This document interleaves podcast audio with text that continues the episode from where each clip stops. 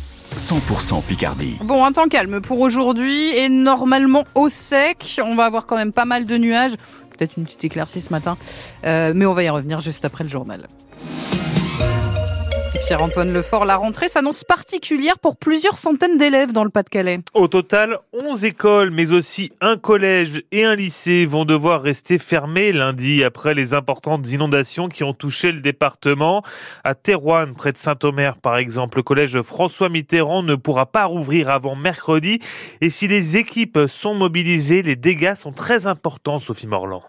Dans plusieurs bâtiments, l'eau a atteint jusqu'à 30 cm, notamment dans les locaux administratifs. Aline Bertin est secrétaire d'intendance. On voit pas le bout, hein. on ne sait pas par où commencer. En fait, c'est ça. Il y a pire. Hein. Euh, c'est ce qu'on s'est tous dit. Il y a ces pauvres gens qui, euh, c'est leur demeure, c'est leur meuble. Euh, ici, c'est qu'un bâtiment où on accueille des élèves. Hein. Il n'y a, pas, il y a personne qui vit ici, donc c'est rien.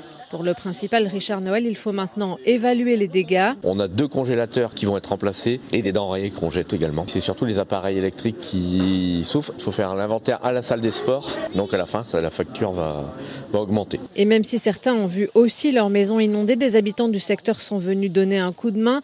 Nathan est en combinaison et botte avec son petit frère Émile et leur maman Christine. Je suis un ancien élève. On est venu aider à enlever la boue euh, dans les salles, ce qui était complètement noyé. Même les murs sont marrons de l'eau assez haut quand même. Euh, jusque là au niveau des premiers casiers, même un peu plus. Et c'est choquant quoi.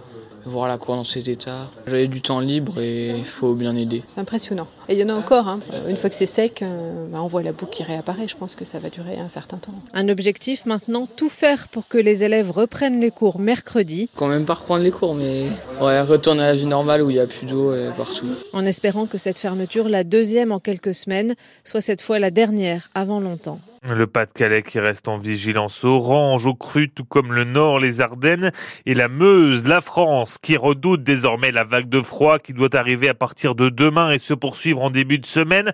Moins 2 degrés attendus par exemple dans la Somme lundi jusqu'à moins 6, moins 7 par la suite. La préfecture augmente le nombre de maraudes pour les sans-abri et se dit prête à ouvrir des places d'hébergement d'urgence supplémentaires si nécessaire. L'IGPN, la police des polices, est saisie. Après la mort d'un homme en fin de semaine suite à son interpellation interpellation au Seine-Saint-Denis. L'homme de 30 ans a reçu une dizaine de décharges de taser alors qu'il se montrait très agité dans une supérette de Montfermeil. Il a ensuite fait un arrêt cardiaque. Après trois mois de guerre, Gaza est inhabitable. C'est l'alerte lancée par l'ONU alors que l'armée israélienne poursuit ses frappes et ses opérations au sol. Un lieu de mort et de désespoir, souligne même un des responsables des affaires humanitaires pour les Nations Unies. France Bleu Picardie, les 7h33 à Conti. L'église Saint-Antoine retrouve sa gargouille. Elle manquait hein, depuis son départ en restauration dans le cadre des travaux lancés il y a deux ans sur cette église du XVIe siècle. Après un bon coup de neuf, elle vient d'être réinstallée à l'aide d'une grande rue sous les yeux du premier adjoint au maire, Jean-Michel Renaud.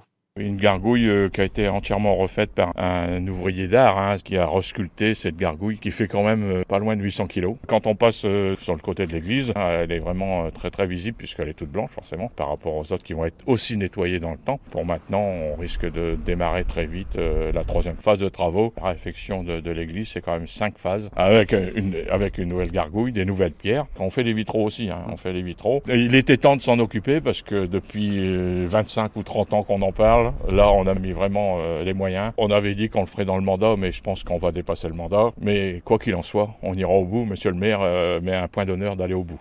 Coût global des travaux, environ 2 millions d'euros financés euh, par la commune à hauteur de, 20%.